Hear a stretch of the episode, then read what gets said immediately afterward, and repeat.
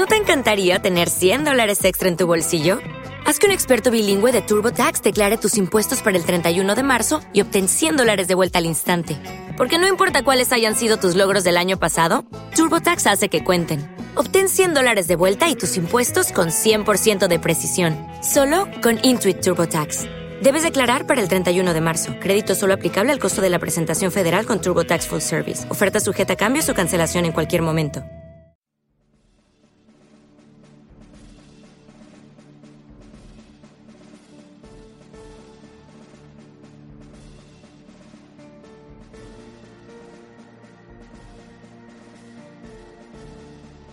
Héroes de guerra.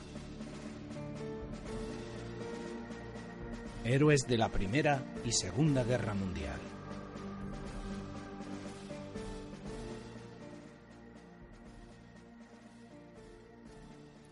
Regresamos a Héroes de Guerra, el programa, el programa de podcast que habla única y exclusivamente de ellos, de los héroes de guerra, héroes de guerra de dos guerras mundiales. Esta noche recordaremos a dos, a dos de aquellos héroes, dos de aquellos héroes con nombre propio. Uno de ellos ya es archiconocido, por supuesto. Hablamos de Erwin Rommel, el zorro del desierto, y recordaremos sus hazañas y cómo fue su primera acción de combate durante la Primera Guerra Mundial. Y también, continuando con esa sección, Memorias de Guerra, continuaremos con la épica y crueldad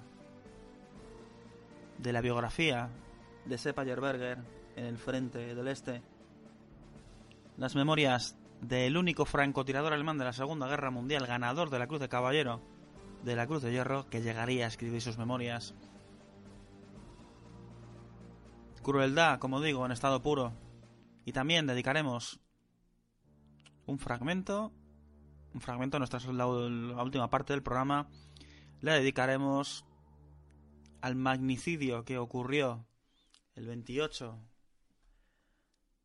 el 28 de junio de 1914 cuando el archiduque el archiduque Francisco Fernando, el heredero del Imperio Austrohúngaro, era asesinado en Sarajevo. Hablaremos brevemente sobre este hecho y trataremos de dilucidar si realmente el magnicidio se podía haber evitado. Y hablaremos de unos aspectos bastante peculiares sobre el magnicidio que creo os llamarán la atención, o al menos, desde luego, os dará que pensar. Así que amigos míos, ya sin más dilación, por no perder más tiempo, entramos directamente en el programa de hoy. No sin antes, por supuesto, volveros a recordar que nos podéis seguir en las redes sociales. Nos podéis seguir en Twitter, nuestro Twitter es arroba héroes de guerra. Nos podéis seguir en Facebook, simplemente tenéis que escribir en el buscador héroes de guerra y nos encontraréis. También nos podéis, eh, podéis leer nuestro blog dedicado a héroes de guerra, héroesdeguerra.blogspot.fr. También podéis convertiros en patrocinadores del programa. Lo único que tenéis que hacer es entrar en patreon.com barra héroes de guerra y allí tendréis toda la información necesaria para convertiros en patrocinadores del programa.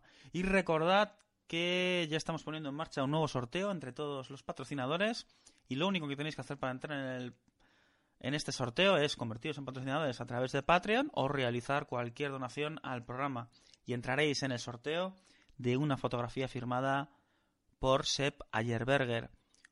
Como digo, el mejor francotirador alemán de la Segunda Guerra Mundial y del que tanto estamos hablando aquí en Héroes de Guerra. Así que amigos míos, este es el contenido del programa de hoy. Espero de todo corazón que lo disfrutéis. Así que ya sin más dilación, nos centramos de nuevo en Memorias de Guerra. Volvemos a hablar de Sepp Ayerberger. Este es el tercer capítulo dedicado a las memorias de Sepp Ayerberger.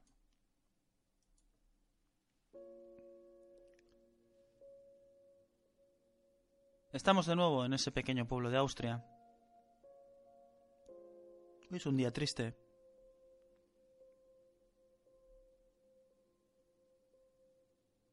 Hay nubes grises en el horizonte.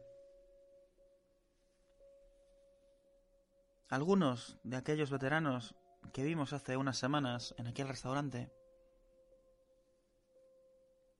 se han reunido.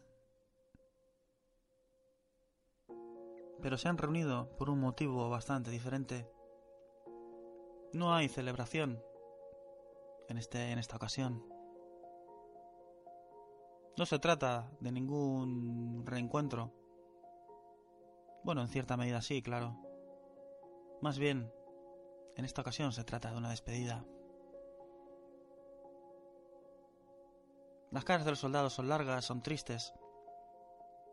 Aquellos, aquellos que estaban enfermos no han podido acudir a darle el último adiós a otro, a otro de sus compañeros que se marcha.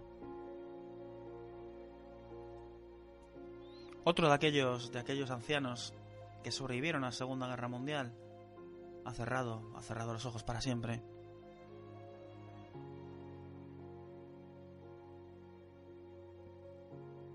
Por fin podrá descansar en ese sueño eterno, en el sueño de los justos.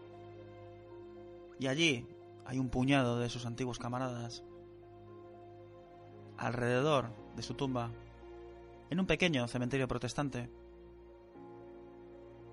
En un pequeño cementerio protestante, como digo, de ese pequeño pueblo de Austria. Hay 20, 30 ancianos.